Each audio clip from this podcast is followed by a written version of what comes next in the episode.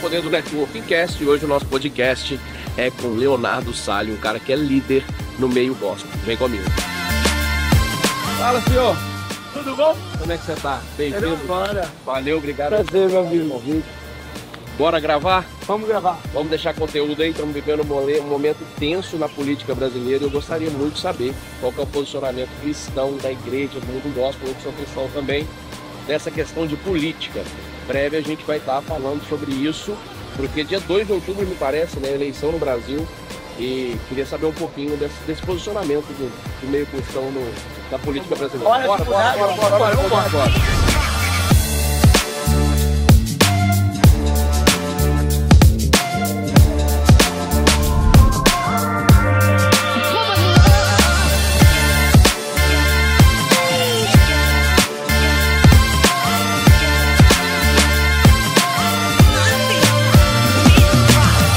Estamos aqui no Poder do Network Cast em Orlando com pastor Leonardo Sale. Bem-vindo, irmão. Obrigado, amigo. Obrigado aí mais Prazer. uma vez, cara, por aceitar esse convite.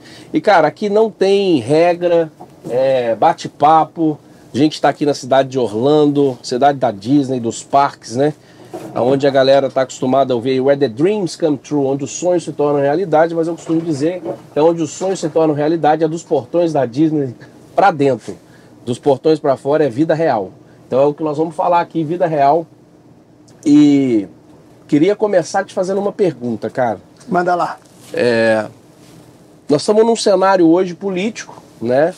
Estamos aí há pouquíssimos dias da eleição no Brasil. Qual o posicionamento? O que, que você pode deixar de dica para o cristão escolher o candidato certo para governar o nosso país? Afinal de contas, nós estamos falando da eleição presidencial do nosso país. Então, qual que é o posicionamento do cristão? Como, quais os critérios ele pode usar para escolher quem vai liderar o nosso país nos próximos quatro anos, na sua opinião?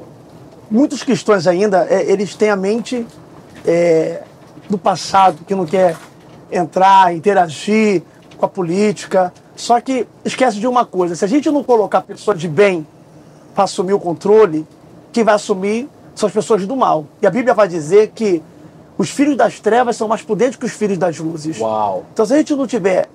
É, por mais que a gente corre o risco de colocar alguém que possa decepcionar, que possa é, se corromper, nós, como cristãos, temos que se posicionar em colocar pessoas que, pelo menos, batem com as nossas ideias, com nossos propósitos, com a Bíblia, que é o valor da família, os princípios bíblicos, porque muito crente só está no monte orando, mas a, a, palavra oração vem de orar e agir, oração.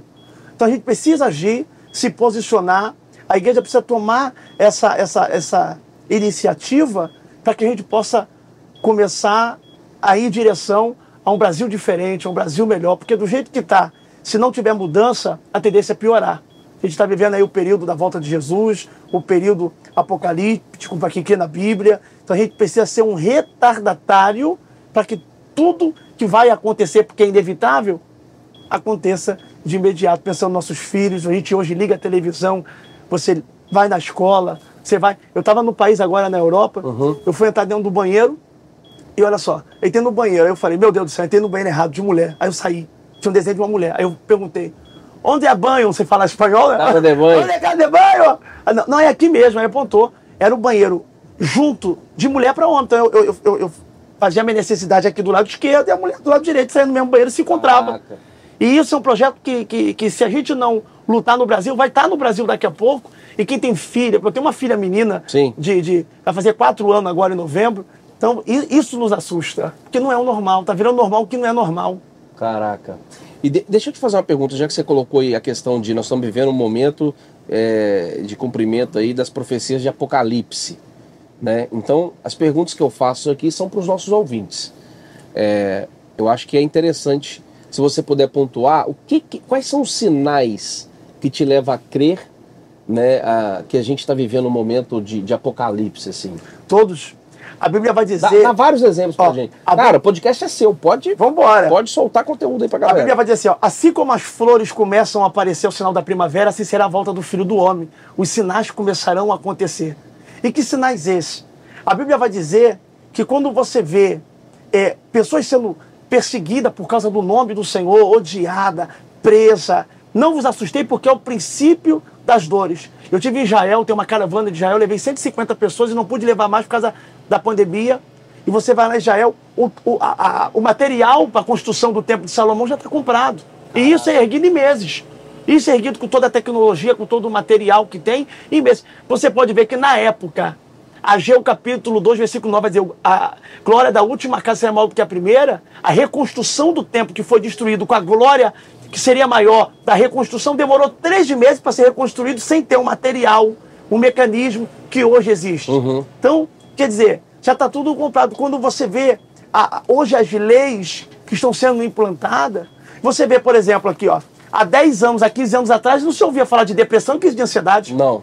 E, e, hoje é a doença do século. É, é a, ó, nós estamos vivendo, eu falo isso nas minhas, nas minhas mentorias, nós estamos vivendo a maior era de depressão da história da humanidade. Onde o remédio mais vendido do mundo hoje chama-se Rivotril. Olha aí. E isso vem muito, né, da questão da, da do grau de comparação das pessoas na rede social. Eu tenho falado isso muito para os meus mentorandos. Falo, cara, infelizmente, é assim, 70% do que você vê na internet hoje é fake. E você às vezes está se comparando, se matando, né, com uma coisa que não existe. Que ela só existe ali na rede social. Os 15 segundos, né? Tá rindo, tá alegria é. e, e, o povo ainda acredita. Exatamente. A diferença é que os artistas da televisão hoje estão em casa com o celular, continuam sendo atores, pessoas que sorriem 15 segundos e choram 24 horas. É isso aí, cara. É ou não é? As é pessoas acreditam nisso, naquela viagem perfeita, naquele relacionamento perfeito, quando na verdade eu que sou pastor faço vários gabinetes, atendo vários famosos, várias pessoas. Você vê que tem muitas pessoas aí que estão a ponto de se matar, a ponto de desistir, enquanto o seu público, o seu povo, os seus seguidores acreditam que ele ali é o ideal, a referência para ser seguida. Então, a própria depressão que você falou aí é um grande sinal da volta de Jesus, porque o ser humano já existe há quantos anos? Quanto tempo tem pessoas? E como é que há 10 anos, há 15, 10 anos atrás, agora virou a doença do século? A depressão, a crise de ansiedade. Ataque de pânico, é, burnout. Criança de 12 anos querendo se matar, é. já está depressiva. Quer dizer, você vê, hoje a, a, as pessoas estão ficando fracas, é, tudo é bullying. Ah, está na escola, está sendo é, bota um apelido, o garoto não quer mais na escola e quer se matar. E você vê que na nossa época ninguém era chamado pelo nome, todo mundo tinha um apelido. Todo né? mundo tinha um apelido. Da época que nós vemos, então, eu, eu costumo dizer que não é a cruz que fica mais leve, somos nós que ficamos mais fortes. Hoje as pessoas estão fracas, hoje qualquer coisa deixa a pessoa de cama, destruída, aceitando aquela situação e esperando um mundo perfeito, que, como você falou aqui da, da, da América, não vai existir. A Bíblia diz assim: tem de bom ânimo. No mundo tereis aflições, né? No mundo tereis aflições, tem de bom ânimo, porque assim como eu venci, a promessa é: assim como eu venci, vocês vão vencer. Mas tem que esperar aflição, perseguição. Mateus 5,10, bem-aventurados que são perseguidos, porque dará o reino dos céus. A Bíblia deixou bem clara sobre a perseguição, sobre a aflição, sobre tudo que nós passaríamos. E a gente, às vezes, é, é, é, se frustra, porque as pessoas hoje se diz cristão, Bruno, mas não querem mais ler a Bíblia. Eles querem crer num Deus que eles criam segundo a sua mente, segundo a sua ideia. Da mesma forma que fizeram o bezerro de ouro quando Moisés subiu ao monte. Aquele bezerro de ouro não era um outro Deus. Eles, eles queriam colocar um rosto, uma forma no Deus que libertou eles. Quando na verdade eles foram o contrário da própria lei de Deus, quando fala para não fazer nenhuma imagem do que é em cima do céu, enfim. Então as pessoas hoje querem colocar um rosto em Deus que não tem, querem criar um Deus que, que, que, que sirva as pessoas, não que as pessoas sirvam a Deus. E Deus não é fiel a gente, Deus é fiel à palavra dele. A gente tem que entrar dentro da palavra. Então, respondendo a tua pergunta sobre a volta de Jesus, naquela época, você lembra no, quando falaram assim, ó, mil passará e dois mil não passarão? De dois mil muita gente se matou acreditando que era o último. Sim. Aí depois veio 6 de 6 de 2006. Depois veio o filme 2012. O pessoal que não lê a Bíblia vai acreditando nessas fábulas Sim. Que a Bíblia vai dizer sobre isso, que nos últimos dias os homens se enganariam acreditando em doutrinas demoníacas e fábulas humanas. Então as pessoas estão deixando de crer na Bíblia para acreditar em fábulas. E o que acontece? Isso gera um desgaste tão grande que quando você fala para uma pessoa que não conhece a Bíblia, Jesus está voltando, falar, ah, falaram isso no ano de 2000, falaram isso no ano de 2002, falaram isso no, no, ano de dia 6 de 6 de 2006, falaram isso no de 2012, Jesus não voltou, vai voltar nada. Quer dizer, quem conhece a Bíblia nunca acreditou nessas datas específicas que falaram. Então, qual é a ideia do diabo, a estratégia do diabo? Gerar um desgaste tão grande na mente das pessoas que hoje as pessoas estão desacreditadas da volta de Jesus, quando na verdade Jesus está na porta. E eu termino deixando o versículo. No livro de Mateus diz assim: ó, E será como nos dias de Noé, que bebiam, casavam, se davam esse casamento e não perceberam até que o dilúvio veio. Então, ninguém vai perceber. Noé é maluco até a chuva descer. Depois que a chuva desce, você vê que não era louco, né? Porque imagina fazer uma arca quando nunca tinha chovido. E Deus está prometendo um dilúvio. Então, enquanto não vem o dilúvio, não é louco. Todo mundo vive uma vida normal. Mas quando o dilúvio vem, aí eles reconhecem o projeto que Deus deu para Noé. Então, seria no... vai ser os dias iguais. Tá todo mundo casando, bebendo, dando-se casamento, vivendo a sua normalidade, enquanto os que estão debaixo da promessa já estão tá na construção da arca porque sabe que está por vir. Deixa eu te fazer uma pergunta. Você falou que os cristãos eles não estão mais lendo a Bíblia, né? É, será que a gente não está vivendo um tempo aonde muitos líderes espirituais perderam a credibilidade e aí não conseguem mais passar de tal forma para que as pessoas creiam na, na palavra, é, vão para a igreja? Porque hoje eu vejo, cara, Deus usando muitos empreendedores, eu vejo muitos empreendedores, empresários ó, que estão com mais autoridade que muitos líderes espirituais falando de Deus. Eu conheço. O Nigro, muitos. por exemplo, é meu um. amigo. Thiago Nigro o Nigro agora, cara, assim, é, acho que eu nunca contei isso aqui num podcast. Talvez eu já tenha falado em algum poder. Do, acho que eu falei em Boston, no poder do network em Boston, antes do Thiago Brunet entrar no palco. O Thiago estava esperando para entrar e eu, eu contei essa história que é, o Nigro era ateu, né? E aí, antes do Thiago Brunet se mudar para o Brasil, eu conto que eu, eu, eu, eu acho que Deus me usa para falar ali e depois eu quero falar sobre isso, profecia, você é um cara tem bastante autoridade para falar sobre isso. E eu fiquei com medo, será que é Deus mesmo? Será que eu falo, não falo, entrego, não entrego? Fiquei, ah, não vou falar, não tá, Deus parece que não tá passando, não fala que eu tô mandando. e eu, opa, ô Tiago, a parada é o seguinte, ó. Vou falar, você questione, a profecia não questiona o profeta, não. Tu tá indo pro Brasil, você vai virar melhor amigo do Tiago Negro, ele vai bater na porta da tua casa, vai pedir para conhecer o Deus que tu serve, tu vai falar da palavra para ele, ele vai aceitar Jesus, tu vai batizar ele no Rio Jordão. Aí o Tiago Brunet, aí é loucura, Ju. Eu não conheço o Negro, o Negro é ateu, aí é doideira. Eu já falei, tá entregue. E aconteceu, né, cara? Cumpriu. Aconteceu, se cumpriu, ele batizou no Rio Jordão. E eu fui sabendo de cada detalhe, passo a passo, o Thiago ia me falando, cara, tá acontecendo, cara, o Nico, cara, o Nico tá estudando provérbios e tal. E aí até que o dia que é, o Negro, ele, ele se batizou lá no Rio Jordão, foi ele, Flávio Augusto Thiago, para a mentoria do Thiago lá. Então, cara, o Negro, agora na Conferência de Destino, ele foi ovacionado na Conferência de Destino. E ele caiu de joelho no, no, no palco e falou: Deus, eu não mereço isso, não é para mim. É tudo para tua honra e para tua glória. E olha o quanto Deus está usando ele hoje para levar a palavra. Aí eu olho assim e falo, cara, ele está com muito mais autoridade que muita liderança espiritual por aí. E aí eu conheço o Thiago de perto, o Nível é meu amor, amo demais ele, é um amigo, irmão que Deus me deu, um grande pilar. Se, esse camarada, se eu contar o que ele já fez por mim, não tem palavra, que vai ficar o podcast todo falando que ele já fez por mim, pelo meu ministério. Então eu tenho um carinho muito grande por ele. Mas se quiser falar, pode falar, viu? Pode? Pode. Ó, teve uma vez, eu conheci o Thiago dele assim, ó. O, o, o, o Thiago Brunet falou para ele que ele teria uma resposta de Deus em sete dias. Ah, eu lembro dessa história. Quando foi no oitavo dia, o Cacá Diniz me ligou, tava dentro de casa, todo descabelado, tinha acabado de acordar. Aí o Cacá Diniz Cara. me ligou, me ligou, e o Cacá me liga assim, do nada. Ele não faz pra me ligar, ele só me liga. E aí ele tava no chamado de vídeo, falou, fala profeta Labareda, igual eu liguei pra ele aqui agora uhum. contigo. Fala profeta Labareda, eu quero que você olhe para um amigo meu. E colocou a câmera no Thiago Nico. Na época eu não conhecia, porque eu sou muito desligado no negócio de internet. O Nico já contou essa história em podcast. Foi, e aí, e aí contou, e aí, e aí me botou para ligar. Eu tava de. Cara, eu tinha acabado de acordar. Na hora eu senti meu corpo se arrepiar. De uma forma tão poderosa, senti minha, minha orelha pegar fogo. E Deus falou assim: ó, diga assim para ele, assim, assim, assim. Deus começou a nos dar revelação para ele, mas de uma forma poderosa. Só que eu não sabia da situação dos sete dias, do oito, e etc, e etc. E Deus falou com ele de uma forma poderosa. Enfim, dali nós criamos uma amizade, foi o impacto. Várias vezes nós estávamos juntos, fazendo um culto. Vira mexe, eu estou lá em São Paulo, durmo na casa do Cacá, fico da casa pro Thiago Nigo. Ele me levou no podcast dele, deu uma revelação ao vivo no podcast dele pro Kaique. Eu ganhei 60 mil seguidores em um dia. Caraca. 60 mil seguidores. Eu dormi, acordei, tava. Nunca vi isso. E, e, e, e, Deus falou de uma forma poderosa. Aí vem a experiência aqui para me resumir. Eu tinha que fazer uma vigília no Espaço Hall, que é o antigo Barra Music lá na Barra. É uma das maiores casas de show que tem no Rio de Janeiro. E é 100 mil reais o dia. 100 mil reais o dia. E, e aí Ele não pediu para mim falar, mas eu tenho que dar honra para quem merece honra, né? Com certeza. E aí, eu tava em casa, conversando com a minha esposa. Inclusive, tá fazendo aniversário hoje. Ele tá conversando com a minha esposa dentro do closet. Eu arrumando, me arrumando. E eu dizendo, meu Deus do céu. Eu marquei a data de vigília há meses atrás. Só que a gente pegou um espaço da igreja, a gente entrou numa obra gigantesca. Eu não, eu não sabia, na época, que eu ia pegar essa obra e fazer isso tudo. E tirar 100 mil reais do caixa para me pagar uma vigília é deixar de fazer várias coisas Sim. na obra. Eu falei, meu Deus do céu. Eu comecei, meu lado humano, né? Porque tem gente que pensa que a gente é anjo, não é? Exatamente. Aí o meu lado humano começou a questionar, reclamar. Eu falei, meu Deus, amor, e agora o que, que eu faço? Como é que eu vou tirar? Eu não sei de onde. Meu Deus, é tudo em cima de mim, é muita coisa em cima de mim. Aí meu lado murmurão.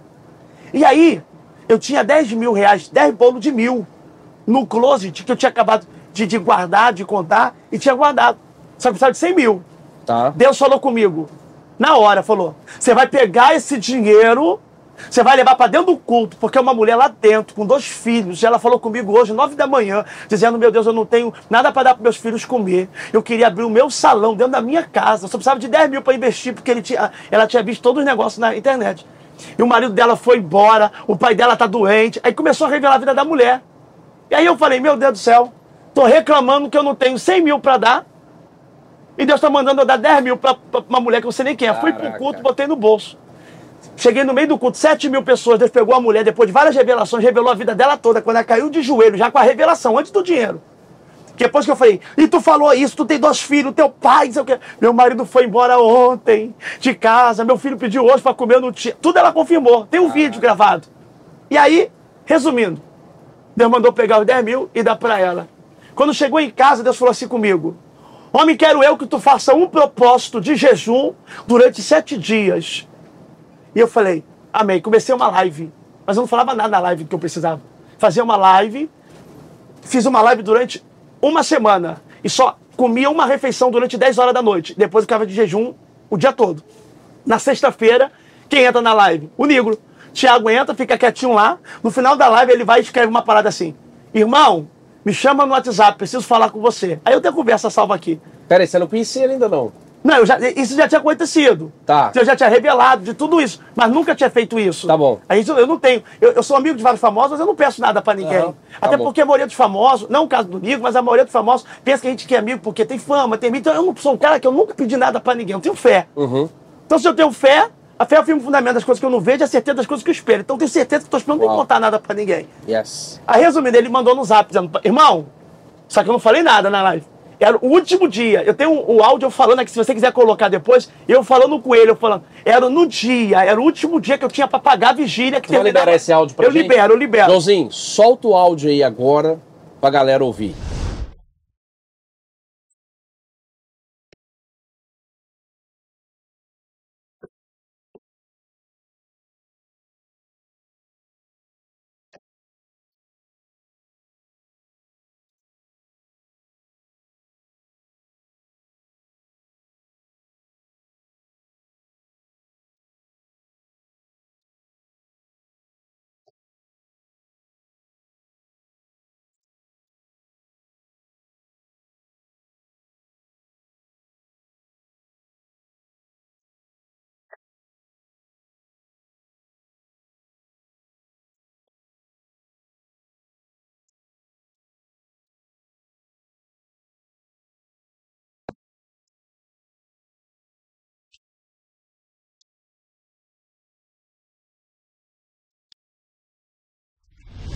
Olha aí. Cara, que áudio, hein?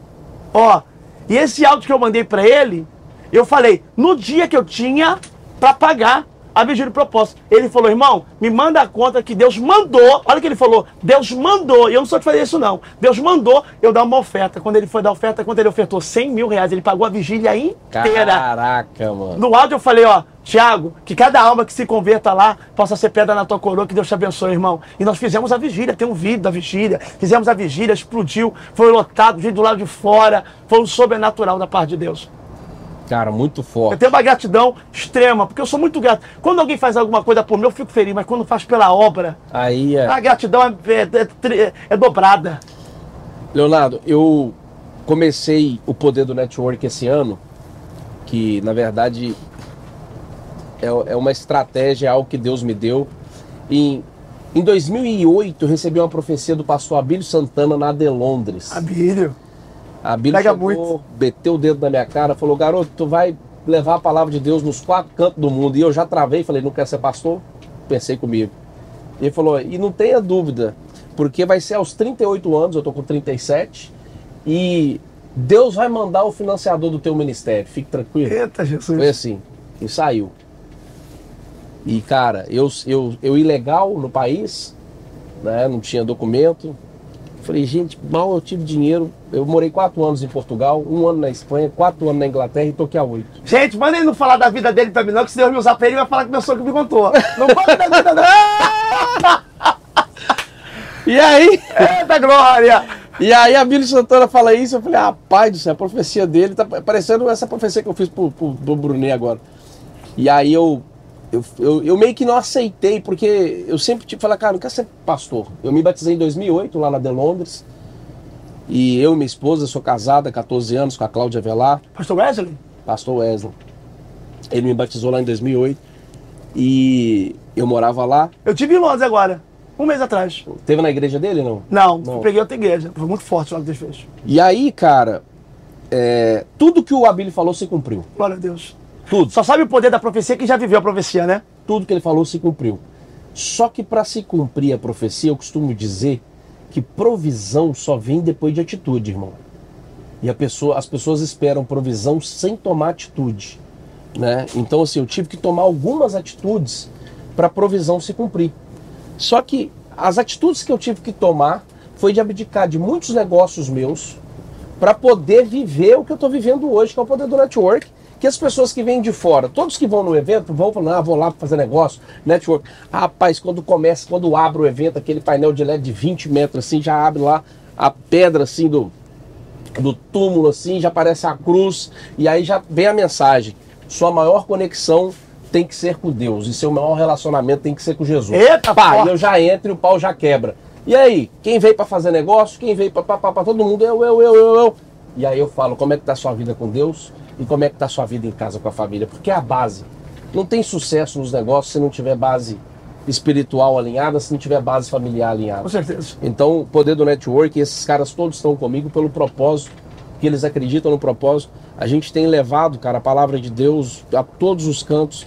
Eu, como 18 anos de imigrante, escrevi um livro recentemente, A Verdade que Ninguém Te Contou sobre Ser um Imigrante, depois eu vou te presentear com, com o prefácio do Tiago Brunet. E, cara, Deus, Deus tem me usado para falar de fato com os imigrantes. E cada evento que a gente faz, a gente faz apelo. E, cara, e são centenas de pessoas conhecendo pela primeira vez a palavra, aceitando Jesus. E aí, por que, que eu tô te contando isso? Porque você falou assim, eu falei pro negro que cada alma que se convertesse lá era uma pedra na coroa dele. E eu te confesso, eu não sou pastor, né? É, eu sou cristão, eu, eu prego a palavra, eu, eu sou um instrumento de Deus e tenho levado a palavra para milhares de pessoas aqui nos Estados Unidos, através das redes sociais, etc. Mas como é isso, cara? Quando você ganha a alma, isso é só uma forma, uma colocação, cada alma é uma pedra na tua coroa. Isso, isso você de fato contabiliza no céu. Isso é bíblico. Então, não, eu tô te perguntando legalmente. Eu vou te fazer perguntas aqui que você pode pensar, cara, pergunta idiota. Não tem, é, é, não- eu, é, eu quero saber de verdade mesmo. Porque eu não sou pastor, eu não, eu não tenho igreja, eu não, mas eu levo a palavra de alguma forma. É tão interessante, é tão importante quando você ganha uma alma, que a Bíblia vai dizer que quando você ganha uma alma, multidões de pecados são cobertos sua.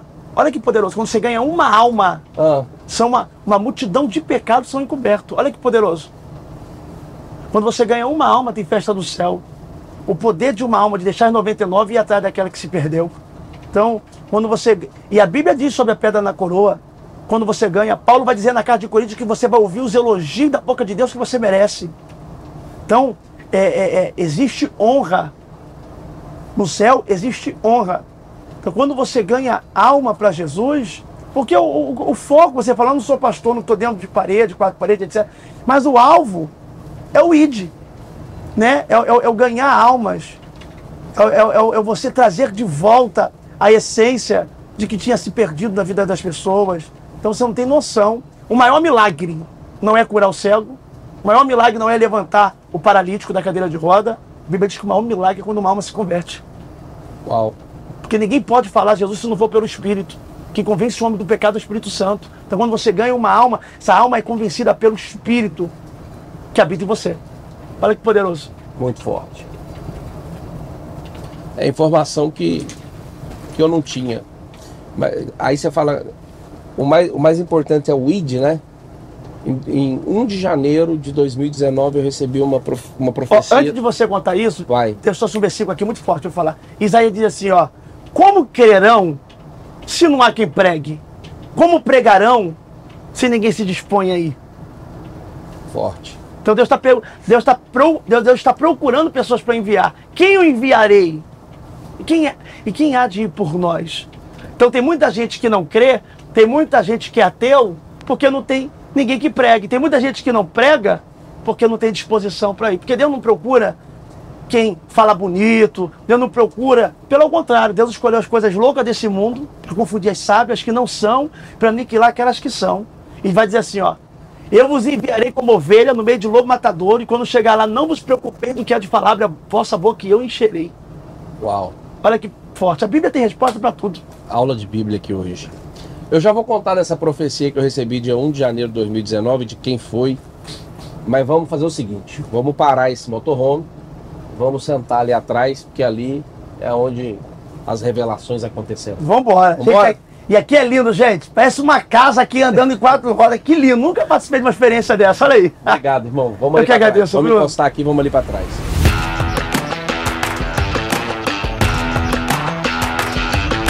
Como prometido, eu vou contar aqui para o pastor Leonardo Sali a profecia que eu recebi no dia 1 de janeiro de 2019 de quem foi. Mas antes disso, eu quero pedir para você que nos assiste agora para se inscrever no canal, clica no sininho e ó, pega esse podcast e manda para seus amigos, tá bom?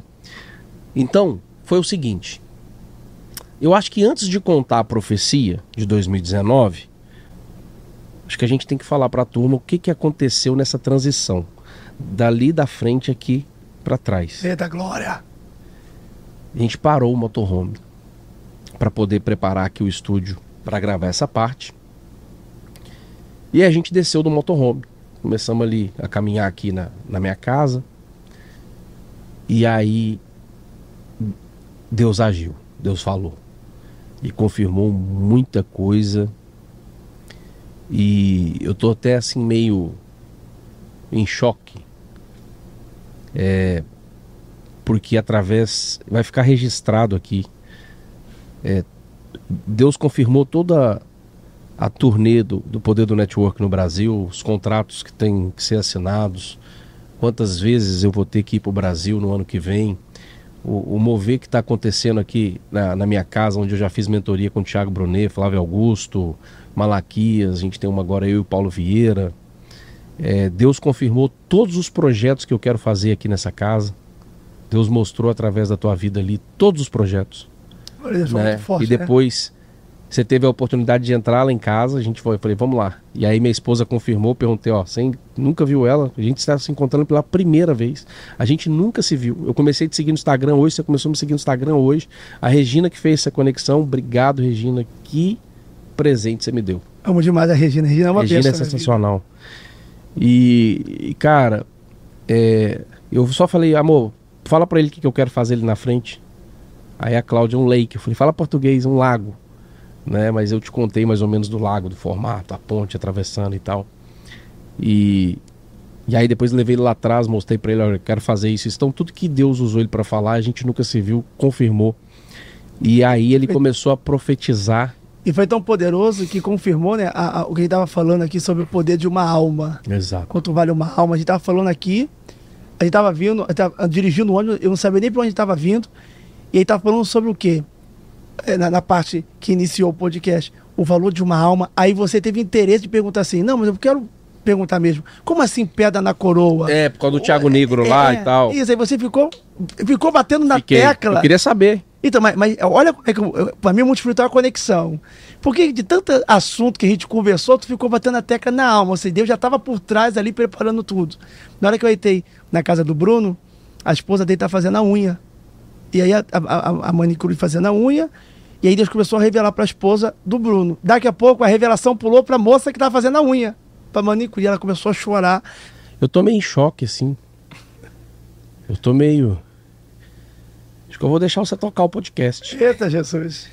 Vamos fazer o seguinte, cara.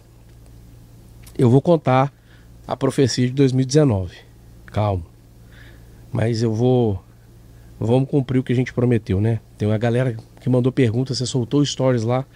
Meu Instagram tá lotado de, de perguntas aqui. Vou ficar até mês que vem respondendo. A gente separou três aqui, poderosa. Vambora, manda ver. A primeira delas. O Wallace mandou. Como saber os meus dons espirituais? Vamos lá. Dom não é chamado. Tem gente que confunde o chamado com dom. Chamado é vocação divina. Em Efésios 4 vai dizer sobre isso. Se não foram chamados para apóstolo, profeta, evangelista, doutores e pastores. Então é chamado, é vocação. Dons espirituais não é um chamado específico. Todos podem ter quando buscam. 1 Coríntios capítulo 12, último versículo, Paulo vai dizer assim, ó, procurai os dons com zelo, começando pelos maiores e te mostrarei o caminho de excelência. Aí pula para o capítulo 14, do versículo 1, Paulo vai dizer assim, ó, é, seguir o amor com todos e buscar principalmente o dom de profetizar. Ou seja, quem busca, a Bíblia diz que é aquele que pede recebe, quem busca encontra, aquele que bate se abre, né? Pedir, pedir, dar-se-vos-á. Então o dom ele se busca. Então quando você começa, mas aí, aí que tá, a Bíblia vai dizer que seja é, o Espírito, para que, que serve o dom? Para quatro coisas, edificar, exortar, consolar e encorajar a igreja. Então, Deus vai usar de acordo com a necessidade. Então, não é ele que vai, ah, eu quero ser usado para cura, mas ele não está perto de doente. Para que Deus vai dar um dom de cura ou vai usar ele em cura? Para curar quem? Então, se ele quer ser usado em cura, então onde ele buscar o dom, ele tem que estar perto dos enfermos. Uau. Entendeu? Então Deus vai usar ele de acordo com a necessidade do lugar. Se é para libertação, Deus vai usar para libertação. Se alguém está desorientado, vai usar para revelação, para profecia. Se alguém precisar de uma cura, Deus vai usar em cura. Vai usar de acordo com o momento, a necessidade do local, do momento das pessoas. Então, que você está falando para mim que para ser profeta, se o cara buscar, ele, ele se torna profeta, é isso? Então, aí o ministério profético, o profeta, entra também na categoria da vocação divina, quando a Bíblia vai dizer no livro de Efésios 4, 30 ou 31, se eu não me engano, é, vai dizer sobre o, o, o, a vocação de, de ministério. Mas os dons espirituais está condicionado a quem buscar. E quando você profetiza, você é profeta. Então existe ministério profético e dom de profetizar. Tem gente que tem profecia, tem um dom da profecia, profetiza, mas não tem um ministério. Exemplo, eu tenho um ministério. Hoje a nossa igreja é um ministério profético, é um altar que criou em profe... em, em, no ministério profético. Eu conheço gente que tem um dom de profetizar e não tem ministério. É uma pessoa normal, vai para o trabalho e, e volta para casa, mas tem um dom. No meio do trajeto Deus usa em profecia, eu conheço muita gente que Deus usou para falar comigo e se cumpriu, que são pessoas que não vivem do ministério, que não têm o ministério, são pessoas que trabalham numa profissão normal, têm uma família normal e de repente Deus usa. Então é um profeta, mas não tem um ministério profético. Tá claro. Acho que respondeu a pergunta do Wallace. Vou para a segunda pergunta aqui da Renata Santana. Qual foi o maior desafio do pastor quando ele descobriu que é escolhido por Deus para uma grande obra? Qual foi? Renata Santana pergunta: Qual foi o maior desafio do pastor quando ele descobriu que é escolhido por Deus para uma grande obra? A perseguição, porque quando você vai fazer a vontade de Deus, você começa a ser. Primeiro as pessoas te rejeitam, depois te analisam, para depois te aceitar. Então, primeiro você tem que lidar com a rejeição. Não te conhece, não conhece tua visão, nunca sentou para tomar um café com você, Sim. mas a pessoa já vai te vai, já, já vai olhar para você e dizer, ah, não fica a cara dele, ah, não parece ser, ah, não... então as pessoas primeiro rejeitam, analisam e aceitam. Então acho que a maior dificuldade foi ser compreendido no início do ministério, porque o ministério profético não é um ministério fácil, mas ao passar do tempo, as pessoas foram analisando e hoje, graças a Deus, uma multidão tem é, ido nos nossos cultos, nas nossas reuniões, receber da parte de Deus. Muito bom. Fernanda Barros pergunta: Como sabemos de nossos propósitos em Cristo? Como sabemos nossos propósitos em Cristo? Eu acho que o maior propósito que nós temos é entender de que é ganhar almas, é a gente estava falando ali, é fazer a obra, né? Porque todos os dons espirituais se condicionam a uma ferramenta para ganhar almas. Ou seja, é, é, é, não importa se você canta, se você prega, se você toca instrumento, se você Deus usa em cura ou para revelação, ou pra, no final de tudo tem que resultar em almas ser transformada em vida e ser ganha. Então, qual é o maior propósito na vida dessa pessoa? Ganhar almas, né? Um dia Deus falou para mim, faz a minha obra que eu cuido do resto. Uau. Cuida mesmo, hein? Caraca. Ó, Ítalo Xavier. Uma pergunta para o pastor Leonardo: como ele consegue equilibrar a vida como pai, marido, pastor e profeta? Difícil, hein? Não, essa é difícil. E eu recebo essa pergunta direto. Cara, como é que você consegue equilibrar casamento, filho e palestra e mentoria? E... Rapaz, eu fiquei um tempo sem saber responder. Difícil. Mas, se ó, vira nos 30, né? É, mas é muita coisa aqui, ó. Como que ele consegue equilibrar a vida de pai, marido, pastor e profeta? Eu acho que todo mundo. A gente fica em falta em todas elas, porque é, é- é a mãe falando assim, ó. Aí a- falou verdade, hein? É verdade, a gente fica faltando em tudo, né? Porque é. a mãe que fica assim, ó, você não tem tempo pra ficar aqui comigo, isso aqui. Eu falei, mãe, eu tava resolvendo mil coisas lá na igreja agora, isso aqui. Então é, a mãe quer estar mais perto do filho, a esposa quer estar mais perto do marido, o filho quer estar mais perto do pai, e a ovelha quer estar mais perto do pastor, e você é um só, não consegue dar conta de tudo isso. Então a gente dá o nosso melhor, sabendo que o nosso melhor ainda deixa em falta, né? Exatamente. Eu falo assim, cara, que é, na vida você nunca vai ser o melhor pai, o melhor marido e o melhor empresário. Né? Você vai ser muito bom em algum desses três pilares e nos outros você vai deixar a desejar. Porque tem sempre algo que a gente gosta mais. No meu caso, eu sou empreendedor, né? Tenho alguns negócios, então eu gosto de empreender. Eu gosto de atuar no mercado de business, fazer negócio e tal. E aí, como eu gosto muito disso, e infelizmente a, a minha área como marido e como pai, eu deixo a desejar. Mas o importante é a pessoa saber que ela tá falha naquela área, porque a gente está sempre na tentativa de corrigir, né? Então eu sempre assumo para minha esposa, ó, eu não tô sendo o melhor marido. E eu, eu quero fazer melhor. Onde que eu posso melhorar? E eu, eu, eu, sempre, todas as semanas, eu chego pros meus filhos e falo assim, ó, é, tá faltando alguma coisa? Papai tá passando tempo suficiente? Porque eu sei que eu não tô. E não, tá tudo bem, tá? Não, sou, você é uma criança feliz? Sou. Mas tem alguma coisa assim que o papai poderia melhorar? Fala pra mim. Aí o Kevin, o mais velho, tem 9 anos, falou assim: é, sabe o quê? Ele fala assim: sabe o quê? Que ele fala mais inglês do que português. Sabe o quê? É. Actually, talvez. Quando você estivesse com a gente, você poderia ficar menos no celular. Telefone. Olha pra você ver. E o meu pequenininho sentou aqui brincando com o filho do Marquinho Malaquias gravando um podcast. Assim, a, a Net, que cuida deles, né, do meu filho, gravou aqui e depois me mostrou. Aí um perguntava do pai pro outro: E teu pai? Aí o filho do Malaquias, meu pai é um palestrante, mega palestrante, ajuda milhões de pessoas, vendeu o Neymar pro Barcelona. Meu pai foi o maior vendedor de feijão. Meu pai é vendedor. E eles foram meninos de 5, 6 anos. Meu filho tem 6, eu acho que eu tenho 5. E aí ele pergunta pro meu filho: E o teu? Sabe? Meu pai acorda no celular, sabe? Depois ele dirige no celular também. E quando ele tá em casa, ele fica no celular também. O problema tá no celular, olha aí. o problema tá no celular. Mas, cara, é. Eu tento ser intenso, sabe? Eu tento, por exemplo, se fosse minha filha pela primeira vez aqui pra Disney, né? Eu vim inaugurar a nossa igreja aqui, esse foi o propósito. Orlando. Em Orlando. Parabéns. Foram dois dias que foi além da expectativa. Bruno, de tarde já tinha uma fila absurda, choveu. Como é que eu não fiquei sabendo e- disso, cara? Olha como é que é. E, e foi pouco divulgado. E tinha uma fila, então foi além do que eu, da minha expectativa que eu esperava. E acabou Deus fazendo du- duas vontades, né? Olha que, que loucura. Não sei se você vai poder colocar aí no podcast.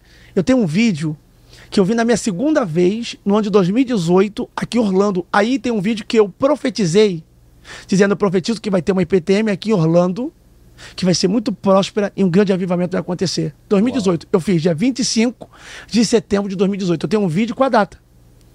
Passou-se quatro anos. Dia 25 de setembro de 2022, eu inaugurei a igreja. E detalhe, eu aluguei a igreja pro dia 26, era segunda-feira. A dona do imóvel, eu não tinha alugado pro domingo.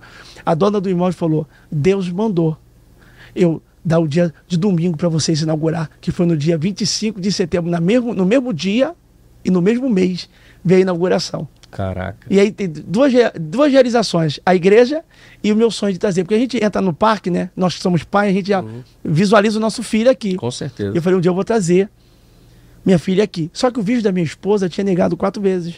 Caraca. E Deus negando, Deus segurando. Quando foi o dia de inauguração da igreja, o que, que veio? O dia de inauguração, a aprovação do visto dela, aprovação do visto da, da- aí veio da- dos filhos, e aí a minha filha veio pro parque, ver ela brincando, ver ela se divertindo. É emocionante. É né, emocionante Levar a demais. Vez. Eu Então, levei. É... eu tento dar o meu melhor. Tô na igreja, eu quero ser o, Intenso. o meu melhor Intenso pastor. naquele momento. Isso aí, tô em isso casa, aí. quero ser o melhor pai, quero ser o melhor marido. Eu também coloco muita intensidade no momento que eu tô vivendo. Mas, ó, conta pra mim, e, e quais são os, os próximos... Pra... Primeiro, assim, já que a gente tá gravando aqui o podcast, é, você acabou de falar que inaugurou a igreja aqui, pra quem quiser conhecer a igreja de Orlando, tem Instagram já? Tá no meu Instagram. Tá o no meu Instagram, Instagram. Eu, acabo postando, ainda não fiz, porque como é uma coisa recente, Uhum. eu ainda não fiz o Instagram da IPTM de Orlando. Tá bom. Aí eu posto na minha rede social mesmo, no meu Instagram. Então só ir lá e tiver dúvida, quiser saber o endereço, manda um direct lá. E aí você Só manda o botar endereço Leonardo lá, galera. PTM lá, me encontra. Então pronto, show de bola. E qual que é o próximo passo? Qual a próxima igreja? Então, ho- hoje o próximo passo é eu conseguir. é, minha, minha documentação está saindo, a da igreja já está toda certa, a minha para poder eu residir, e eu vou ficar 15 dias no Brasil, 15 dias aqui nos Estados Unidos, né? Entendi. Ou então 10 dias aqui, 20 dias no, Aham. no Brasil, eu estou vendo volta. isso, isso. E aí, é, para fazer crescer, aí, por exemplo, a igreja já está pequena, para pessoas que foram do lado de fora. Eu, quando vim morar aqui, eu quero pegar um lugar maior, para poder receber todo mundo, porque eu não consigo ver pessoas do lado de fora da igreja, parte do meu coração, quebra meu coração, minha alma. E aí eu quero pegar um lugar maior e tudo mais. E o próximo a missão é Europa. Eu quero entrar em Portugal, Lisboa. Morei lá, morei quatro anos em Portugal. Olha aí. Morei seis meses em, em Lisboa e o restante do tempo na cidade do Porto. Tem que abrir uma igreja lá no Porto. Vambora. Tive recentemente lá, fizemos um evento para mais de duas mil pessoas, ficou gente lá de fora. Uau. Pegamos uma casa de show bem conhecida lá e foi surpreendente porque foi minha primeira vez na Europa pregando. Eu não esperava essa, esse- essa multidão toda. E então ardeu no meu coração essa vontade também de invadir a Europa. Deixa uma mensagem pro brasileiro imigrante. Não não sei se você sabe, na Flórida já somos 400 mil brasileiros. Uau. Massachusetts, 450 mil. Tem quem diga que aqui já passou de meio milhão, mas dados oficiais é que aqui são 400 mil brasileiros, lá em cima 450 mil. No norte, né? Massachusetts, ali, região de Boston, região. Cara, e eu sou imigrante há 18 anos, morei em cinco países, né? Tive é, remoção de Portugal, hoje sou cidadão português. Tive três processos negados aqui, hoje tem meu green card aprovado. É, então já passei uma luta como imigrante. O que, que você tem a dizer pro, pro brasileiro que veio buscar uma vida melhor aqui fora? Né? Quais, quais são os, os conselhos que você pode dar? Porque a pessoa vem pra cá, deixa a família no Brasil, é, não tem lá os Não é amigos, fácil, né? né? Não é fácil, cara. Você fica sozinho, a solidão, a, a- a- o, o começo é muito difícil. O que, que você deixa de conselho pro brasileiro? E agora você tá vindo pra cá com uma igreja, pro brasileiro que veio pra cá buscar seus sonhos, atingir seu objetivo, e muitas das vezes tá pensando em desistir e voltar pra trás. Gênesis, capítulo de número 26, vai dizer que Isaac, o filho da promessa, está na terra de Gerá, que é uma terra de filisteus. E Deus vai falar para ele não descer para o Egito como o pai dele desceu, porque houve fome na, na, na- época do pai dele, que é Abraão, em Gênesis capítulo de número 20 e também no capítulo 12 vai falar sobre isso a- a- o pai quando desce para o Egito, que é Abraão, etc. Deus vai falar para Isaac que não desce para o Egito. E ele vai ficar numa terra como estrangeiro, porque ele ali estava vivendo com os filisteus como estrangeiro. E a Bíblia diz que ele semeou naquela terra e no mesmo ano ele colheu 100 por um, ao ponto que os filisteus, a Bíblia que teve que expulsar Isaac, dizendo: Vai porque tu é mais poderoso do que nós. O versículo está escrito assim: ó, E Isaac enriqueceu, continuou prosperando, até que se tornou riquíssimo e muito poderoso Uau. ao ponto que os filisteus vão ter que expulsar porque ele estava mais poderoso do que os naturais da terra. O que eu tenho para liberar em cima dessa palavra é que Isaac não tinha nada, ele estava numa terra que havia fome, mesmo sendo filho da promessa. Quem tem promessa pode não ter nada, mas se tem promessa tem tudo. Quem tem promessa pode não ter financeiro, pode estar desempregado, pode estar passando a luta que for. Se tu tem promessa, você tem tudo. Então, porque a Bíblia diz aquele que aquele que prometeu é fiel para cumprir até a volta de Cristo Jesus. Passa céu e passa terra, mas a minha palavra não vai passar. Então, você que está ouvindo esse podcast agora, né, o poder do network, deixe para tua meditação, você que é um estrangeiro, você que está aqui nos Estados Unidos e está passando a diversidade como Isaac passou, se Deus não aparece para Isaac, ele desceria para o Egito como o pai desceu, ou seja, ele não desceu porque Deus interviu, talvez esse podcast é a intervenção de Deus na vida de Isaac, dizendo, não desça, Não entra naquele avião internacional, não vai embora, porque você não vem em vão, você não vai voltar frustrado, decepcionado. Tem pessoas que estão me ouvindo aqui agora que atende o telefone de uma ligação de uma mãe, de um pai, e a mãe pergunta como é que você está, e o filho diz está tudo bem, mas chorando por dentro, porque está passando dificuldade, porque está passando privações. Quantas das vezes a pessoa quer faltar o pão na mesa e Deus trouxe a providência, Deus trouxe a provisão, e, e, e você estava pensando essa semana em entrar dentro daquele avião internacional e voltar para o Brasil, em desistir, em se humilhar. Só que Deus vai fazer uma reviravolta até dezembro desse ano, revacante, a probe débria sai, porque Deus vai surpreender a, a tua família através de você. Deus está dizendo que nesse mesmo ano Isaac colheu 100 por um daquilo que ele semeou. Deus está dizendo que esse sacrifício, essa semeadura que você está fazendo com lágrimas, a Bíblia diz que aqueles que semearam com lágrimas voltarão colhendo com alegria. Nossa lágrima tem poder de semear. Deus está dizendo que quanto você chora, Deus está dizendo que nesse mesmo ano Deus vai fazer pessoas, Bruno, virar cabeça e não calda, ter para dar e não pedir emprestado, será bendito no campo da cidade. Deus vai fazer prosperar de uma forma poderosa. Não desista, não recua. Esse podcast fica guardado no teu coração como a intervenção de Deus na vida de Isaac. Tu ia descer, mas não vai descer porque Deus mandou continuar, ainda que esteja passando por um período de crise, porque havia fome na terra, ainda que esteja passando por um período de caos, Deus vai fazer uma reviravolta nessa situação e você vai cantar o hino da vitória e vai dar um testemunho, você vai mandar mensagem pro podcast, o poder do network, vai dizer, Bruno, através daquele podcast foi uma resposta de Deus para minha vida, porque eu tinha pensado em desistir, eu tinha pensado em recuar, eu aguentei firme, segurei as lágrimas e Deus me honrou. Hoje Deus me prosperou, hoje Deus abriu a porta, Deus me deu uma família, hoje Deus me deu saúde. Pode receber onde você estiver, porque essa palavra não vai voltar vazia. Amém. Amém. Muito forte, cara. Irmão, quero te agradecer. Amigo, eu que agradeço. Eu quero dizer que eu sou grato e eu sempre digo que a honra precede a gratidão. E você pode ter certeza que eu ainda vou externar essa gratidão porque o que você entregou aqui hoje, você está de férias com sua família, veio inaugurar a igreja, mas está aqui tendo um tempo de qualidade com eles e tirar um pouquinho do teu tempo para compartilhar todo esse conhecimento, essa sabedoria que é claro que ela é divina na tua vida. Amém. Então isso, isso, cara, você hoje me deu um presente, não pela profecia que Deus te usou para entregar, mas por você, você entregou muito conhecimento aqui, você tirou dúvidas minhas de anos de vida. Oh, glória. E eu saio daqui melhor do que eu entrei com certeza um dos melhores podcasts que eu já gravei e com certeza vai ficar eternizado aí como um dos melhores podcasts, uma das, das melhores entrevistas que já sentou nessa mesa, mesa comigo, de muitos grandes que ainda sentarão e já passaram por aqui gente grande, amigos nossos em comum, nosso amigo Cacá Diniz, né, Tiago Brunet, Paulo Vieira, muitos outros, mas assim, eu quero que fique registrado que eu sou muito grato. E eu quero dizer para você, cara, que se precisar de mim, conta comigo que eu vou estar tá lá. Ó, oh, Deus não une pessoas, Deus une propósito. Yes. Foi Deus que nos apresentou, não foi nada Amém. forçado, foi mesmo da parte de Deus.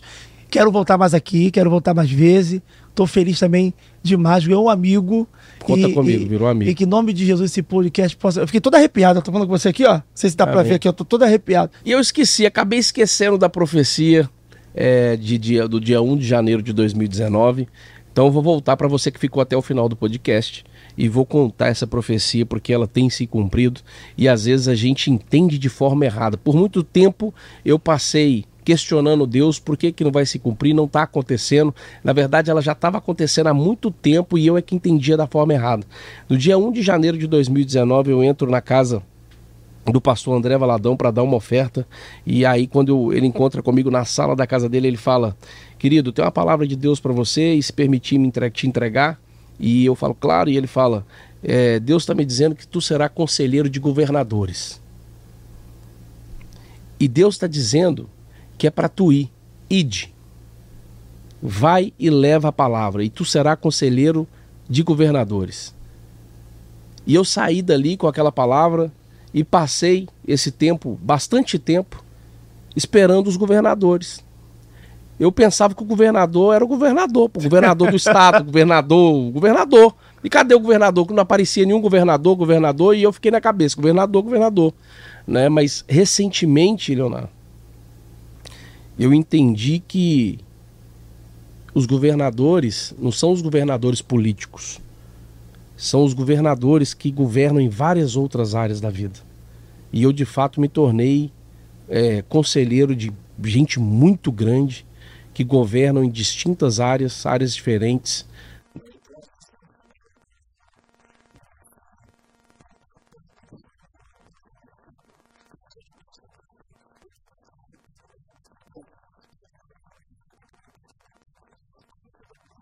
Jesus falou sobre o corpo dele, só vão entender quando Jesus ressuscita. Uau, olha aí. Olha aí.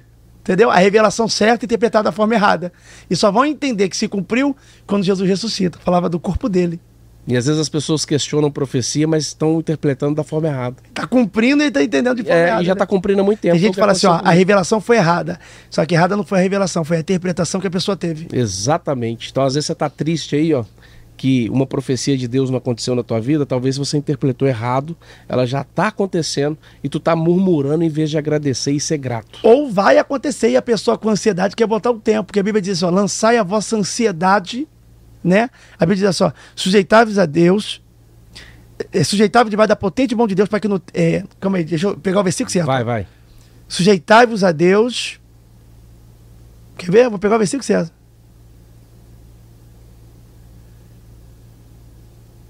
Ele é um HD espiritual. Quer ver?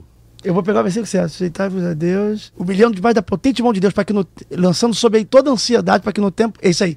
Humilhava debaixo da potente mão de Deus, para que no. É, humilhava debaixo da potente mão de Deus, lançando sobre ele toda a vossa ansiedade, para que no tempo certo ele vos exalte. Uau. Ou seja, a ansiedade eu tenho que lançar em Deus, para que no tempo certo ele me exalte. Quem coloca o tempo certo é Deus. É Deus. Há um tempo determinado para todas as coisas. É ou não é? Yes. Então, às vezes, a gente acha que não aconteceu porque a gente está colocando a data errada. Às vezes Deus quer cumprir. Deus fez uma promessa para Abraão. Abraão quis se relacionar com H, a egípcia, porque Sara, sua esposa, o aconselhou, porque achou que já não ia mais cumprir, porque achou que ia cumprir no tempo dela. E não veio. Ela disse, mas eu já estou velha. Deus rejuvenesceu. Então, o tempo da profecia de Isaac nascer, voltando para Isaac, é Deus que dá. Então, às vezes, tem gente, Bruno, que falou, "De- Deus falou e não cumpriu. Morreu? Não. Então espera. E se morrer? Deus ressuscita Lázaro. Então não tem jeito. Quando Deus fala, Deus cumpre, né? Ó, deixa eu te falar uma outra coisa. Deus cumpre, isso é fato. Se, eu quero fazer uma pergunta. Eu vou te contar uma experiência minha e vou te fazer uma pergunta para saber se já aconteceu contigo. Eu tava num evento em Boston, do Poder do Network, lotado. Pá. E aí, cara, do nada, eu no palco, Deus fala: dá a mensagem para ela, que eu vou dar um filho para ela. Mas ela tinha problema para engravidar, a pessoa eu sabia. Aí eu falei: não, aí é loucura. Loucura. E eu em cima do palco, pá, eu palestrando, pá. Dá, dá, entrega agora. Deus falando. falando. Deus falando, entrega. Eu falei, não, pô, doideira, isso é coisa da minha cabeça. Eu fiquei. Mas do nada o Kaká tava. O Kaká Diniz. Sentado na primeira fileira que ele palestrou. Que é profeta, É. Aí eu, eu pego e falo, não vou você trabalhar com o nome aqui. Fulano, levanta, vem aqui. Frente de todo mundo. Mil pessoas. Deus está dizendo que vai te dar um filho hoje. Cacá, levanta, pega o microfone e ora por ela. Aí chamei mais uma outras pessoas e começaram a orar. Ali, no meio do evento. Quando eu saí dali, eu falei assim: e se não acontecer? Eita. Rapaz, você pode dar uma profecia. Você entregar uma profecia para uma pessoa que não pode engravidar. Que ela já tentou várias vezes e não, nenhuma deu certo. E ainda colocar data esse ano. Essa pessoa tá grávida. Eu tive a notícia três semanas atrás. E eu liguei pro Kaká. A primeira pessoa foi o Kaká. Falei, Kaká, aconteceu. Já aconteceu contigo de você entregar uma profecia e, e, e você depois falar, cara, mas será que é isso mesmo? Será que. Já. Várias vezes, ainda mais no início. Porque Deus me usa desde os meus 14 anos de idade. Eu já era missionário com 14. Eu nasci praticamente na igreja, com dois anos de idade. Então, quando começou a Deus me usar em profecia, tinha coisa que Deus falava que quando eu falava já, tava, já tinha falado. Já tinha saído já. Olha como é que é. E aí, tipo assim, existe muita coisa. Paulo, ó, a, a Bíblia vai dizer no livro de Pedro que nenhuma profecia é dada por vontade humana, senão por inspiração divina. Então não é vontade humana. Porque tem gente que Deus vai te usar em revelação, tu olha para um camarada e fala, diga para ele que eu tô livrando ele do caminhão, porque ele é caminhoneiro. O cara tem cara de açougueiro. Tem nada a ver com caminhoneiro. Eu falo, meu Deus, se eu for ser guiado pela mente, eu vou me quebrar. Então, tipo assim, Deus fala, eu falo, tem, chego em casa, às vezes eu vejo o vídeo e falo, meu Deus do céu, olha o que, que eu falei. E tudo pra glória de Deus se cumpre. Porque é, é, a gente entra no campo de impossibilidade. Você revelou pra mulher que ela ia engravidar, ela não podia. E engravidou. Ó Deus cumprindo mais uma vez com a sua palavra. É por isso que a gente não pode. A fé é inimiga da, da dúvida. A fé é inimiga da dúvida. É, a Bíblia diz no livro de Tiago que aquele que duvida é comparado às ondas do mar que vem e são dissipados pelo vento. Então não adianta. Então, é, é, é, quando você tem fé, fé gera certeza. O que é fé? Hebreus vai dizer: a fé é o firme fundamento das coisas que não se vê, mas é a certeza das coisas que se esperam. E a profecia, o dom da profecia é conectado com a fé. Romanos vai dizer: seja dada a profecia segundo a sua porção de fé. Pegou? Peguei. Então, tem gente que tem revelação, mas não tem fé para entregar. Ei, seja dada a sua profecia segundo a sua, sua porção, porção de, fé. de, fé. Ou seja, seja dada a profecia segundo a sua porção de fé. Porque Deus não adianta Deus te dar uma profecia se você não tem fé para entregar. Tem que, ter, tem que ter fé. Tem gente que vai receber a revelação, mas não vai ter fé para entregar. Ai, meu Deus, e se eu falar e não. E, não é, acontecer. Entendeu? Então a fé faz você entregar o recado que Deus te der. E quanto maior for a tua fé, maior vai ser a profecia. Porque Deus vai caminhar com você em nível mais profundo. Não, cara. Ó, se eu pegar só as, du as duas últimas agora, era pra pular do prédio. A do Tiago Negro, ateu, e tudo que aconteceu, e Olha batizar aí. em Israel, Olha aí. no Rio Terrível. Jordão. Olha aí. Aqui não podia engravidar, engravidar. Isso vai gerando uma confiança tão grande em ti e um, um- um aumento de fé que daqui a pouco vai começar a ter constância diariamente. Porque você vai entender que a Bíblia diz que Deus era com Samuel e nenhuma palavra que saía da boca de Samuel caía por terra. Essa, essa que você entregou vai ser tão forte que você vai começar a entregar de uma forma poderosa para todas as pessoas. Igual você falou pro Tiago, pro Nê, sobre o Tiago Nigo, e se cumpriu, vai se cumprir com milhares de pessoas. Vou fazer mais uma pergunta, então, já que a gente estendeu um pouquinho Então mais vambora. aqui. Quem foi José? José no Egito ou José do, do, do- Novo Testamento do, José do Novo Testamento. José do Novo Testamento. José foi marido de Maria. A Bíblia diz que ela ainda virgem recebe uma visita de um anjo que ela iria gerar. Quando ela é engravida, José pensa em fugir. Só que Gabriel visita ele no sonho para ele entender o propósito e permanecer. E ele vai fazer o papel de pai. Por mais que não teve participação para fazer pai, também é quem cria. Eu tenho um padrasto que chama ele de pai. Então, o pai físico que Jesus teve foi José. E teve uma participação tão grande que quem ensinou Jesus a ser carpinteiro? José. José, porque ele era carpinteiro. Jesus só começa o ministério dele com 30. Uau. Antes dos 30, Jesus não faz milagre nenhum. Ele vive como um, um homem normal, um ser humano normal. Poucas coisas Jesus vai falar sobre a infância dele. Vai falar sobre que nasceu na manjedoura, vai fugir para o Egito para fugir da ameaça do rei Herodes. Aos 12 vai ensinar para doutores, que é uma, uma, uma, uma ali, uma vez já mostrando ali que teria sabedoria. E depois praticamente já pular para os 30. Mas quando ele foge, vão dizer, não é ele ali o filho do carpinteiro. Estão falando, não é ele o filho do carpinteiro, estão falando de Maria. Então as pessoas ali da, da vizinhança via Jesus ali como filho do carpinteiro que era José. E aos 30 anos, Jesus vai se revelar ali, já com o ministério, mostrando o Cristo. Porque eu falo que Jesus é o ministério terreno, Cristo é o ministério. Sim.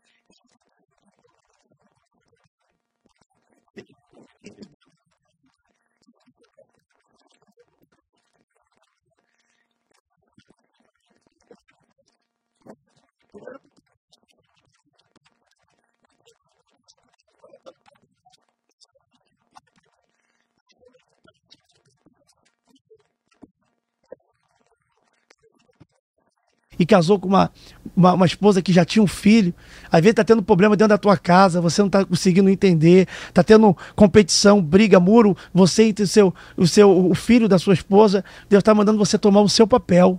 Às vezes, se Deus juntou você com ela é porque tem um propósito. Se fosse só para juntar você com a sua esposa e não, te, e, e não com o filho, então você casaria com uma mulher que não tivesse filho. Não, se você entrou num relacionamento que ela já tem filho, é porque Deus quer uma, uma postura um posicionamento seu, porque é um propósito disso aí. Para você fazer um papel na vida dessa criança que talvez precise muito, de uma forma poderosa, né? De ensinar, de instruir, de aconselhar, de, de, de, de ensinar né? a, a viver a, a essa pessoa. Isso fala de uma forma muito poderosa sobre sobre essa responsabilidade, né, amigo? E já que você deu a, a opção de José do Novo Testamento e Ju- José do Egito, agora fala de José, José do Egito. Pra O- gente finalizar. O, o José do Egito, eu falo que não existe José do Egito, existe José no Egito, que ele foi pro Egito. José foi um sonhador, né? E, e, e, ele quebrou uma maldição hereditária. Êxodo capítulo 20, versículo 5 vai dizer assim: ó, Eu sou o Senhor que visito da terceira a quarta geração para quebrar a maldição dos pais nos filhos. José nasceu debaixo de uma maldição hereditária que quase ninguém sabe. Porque o pecado da família se percorreu sobre gerações e ele quebrou. Por quê? Qual foi o pecado de Abraão? Abraão mentiu. Falou que Sara era sua irmã. E Isaac mentiu também falou que Rebeca era sua irmã. Olha que poderoso. Gênesis capítulo 20, Abraão fala que Sara é sua irmã por rei Abimeleque, que habitava em Gerá.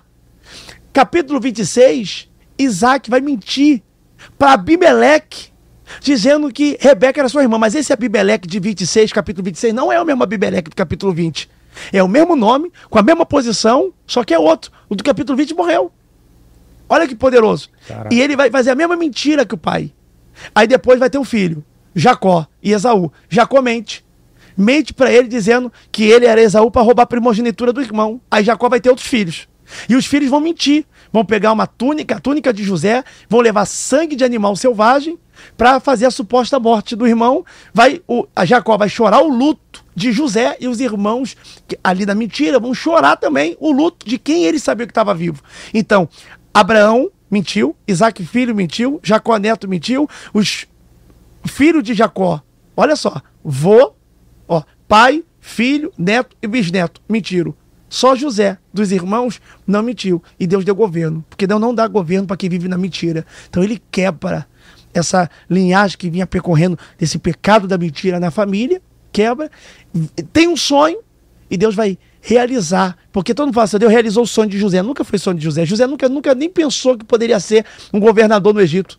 Então não era sonho dele, é o sonho de Deus realizado na vida de José. Porque tem sonhos que a gente sonha que não são nossos. Alguém sonhou primeiro. Né? Existem sonhos que a gente tem que não é nosso. A Bíblia diz que até o desejo de adorar vem de Deus. Então tem sonhos que brotam em nós que a gente acha, Deus está realizando o meu sonho. Deus está dizendo, estou realizando o meu sonho na tua vida. Uau. Olha que forte. Muito Talvez forte. o poder do network não é um sonho do Bruno. É um sonho de Deus realizado no Bruno. Talvez o Bruno não tenha capacidade de pensar. Olha aí a humildade de reconhecer. Eu falo isso aqui. Olha aí. Eu já falei isso E eu tô todo arrepiado aqui. Eu já falei em podcast. Falei, o dia que eu me levantar e disser que eu que criei isso tudo aqui. É vocês podem me internar. O Joãozinho tá aí de prova, nosso videomaker. O Alisson, eu falo, pode me internar porque eu tô fora de si, porque eu não tenho, eu não, eu não teria capacidade, eu deixo isso claro. Deus me deu esse projeto Poder do Network. Né? E eu testifico mais ainda tudo que você falou agora, porque o André Valadão, quando me dá a profecia no dia 1 de janeiro de 2019, ele diz assim: Você é José no Egito. Você é José no Egito. Você vai quebrar gerações. Você vai ser governador, você vai ser conselheiro de governadores. E está aqui, falo publicamente porque aconteceu não digo que eu sou governador de, de coisa alguma, mas aconteceu e está acontecendo. E o projeto foi Deus que me deu. Eu quero liberar uma profecia para todos aqueles que estão assistindo esse podcast que 2022 é ano de Deus realizar os sonhos deles na sua vida. A Bíblia diz que o meu caminho é melhor do que o seu, meus pensamentos são mais altos, mais elevados do que os seus.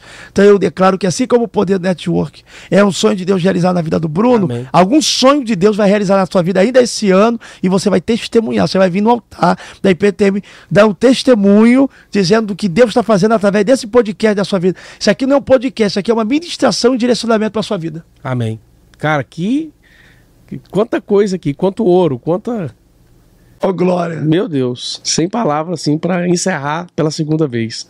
Só gratidão. Vai ter, coração... que, ter, vai ter que ter um, um parte 2 agora, 2.0 turbinado. É, voltando assim, ó, daqui um ano, quando tudo que a gente falou aqui vira realidade, é, a gente volta e fala, ó, foi falado no primeiro, pega lá o corte, joga aí. Pum, aconteceu. Tá ligado, tá ligado eu creio. Tá ligado. Em nome de Jesus. Amém. Obrigado Beijo, de novo, querido. Beijo, junto. valeu.